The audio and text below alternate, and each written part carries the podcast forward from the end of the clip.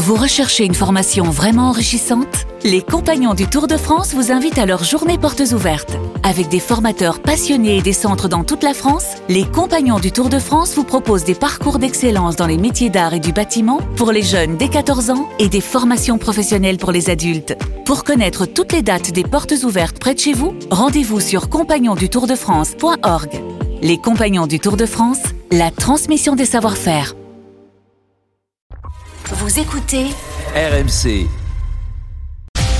Le coup de main immobilier. Votre rendez-vous immobilier sur RMC, les astuces, les bons plans de Marie-Cœur de Roy et une alerte ce matin. Oui, alerte sur la stabilité de nos maisons. C'est euh, l'effet de sécheresse à, à répétition, sécheresse qui a des conséquences euh, potentiellement euh, très graves. Bonjour Marie. Bonjour Sébastien, bonjour Peggy, bonjour, à tous. Alors un spécialiste de la data vient justement de cartographier les maisons à risque de ce qu'on appelle le retrait gonflement argile. C'est ce phénomène qui est à l'origine de, de fissures et parfois même d'effondrement de certains Ouais. bâtiments. Ouais, ouais. Alors d'abord, on, on va dire de quoi on parle quand on parle de retrait gonflement d'argile. On parle des effets du climat sur nos sols argileux et plus particulièrement des effets des épisodes de sécheresse qui se multiplient, s'intensifient et s'alternent de plus en plus régulièrement avec des phases de réhydratation. Quand on est en période de sécheresse, les argiles se rétractent et avec l'humidité, bah, ils regonflent ensuite, ce qui crée du mouvement et menace la structure des maisons, surtout évidemment celles qui n'ont pas ou peu de fondation. Le spécialiste de la data Nemer a pris en compte une série de critères pour cartographier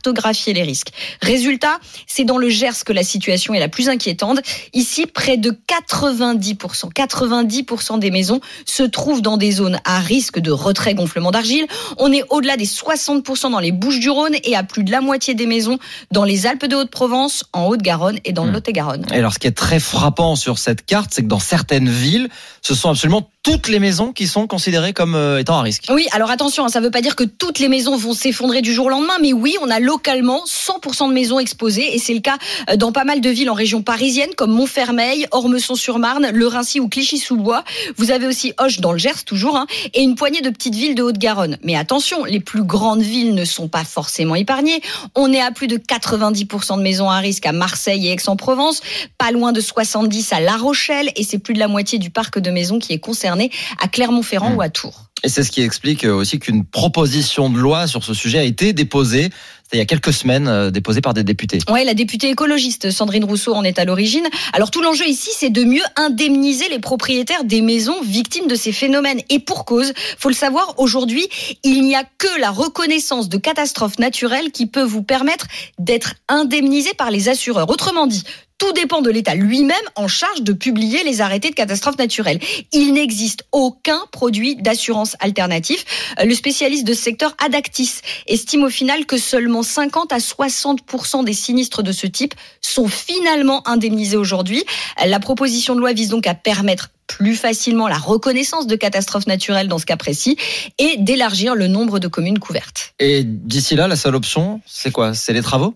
Ah oui, alors avant tout, euh, et avant de vous lancer dans des travaux qui sont souvent coûteux, faut identifier votre niveau de risque. Alors le pire scénario, euh, c'est des fondations peu profondes, souvent les maisons de plein pied, euh, sans sous-sol, avec des formes originales, m'a-t-on dit, en U, en L, en V, bref, pas carré ou rectangulaire.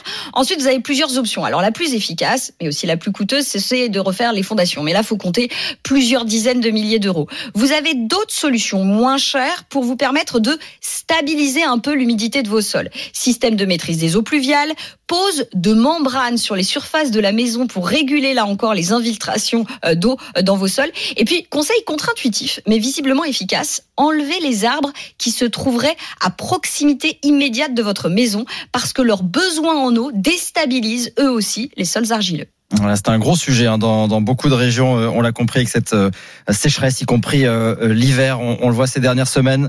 Il pleut ce week-end, Peggy. On a Et quelques pluies là encore, mais bon, Ça, c'est vrai peut, que c'est pas ça assez. peut nous rassurer quand même. Pour l'instant, ça suffit C'est pas. toujours, c'est toujours cette prix, mais ça suffit pas. Pour l'instant, ça suffit pas. Merci beaucoup, Marie Cœur de Roy. Le coup de main IMO à retrouver en podcast sur l'application RMC.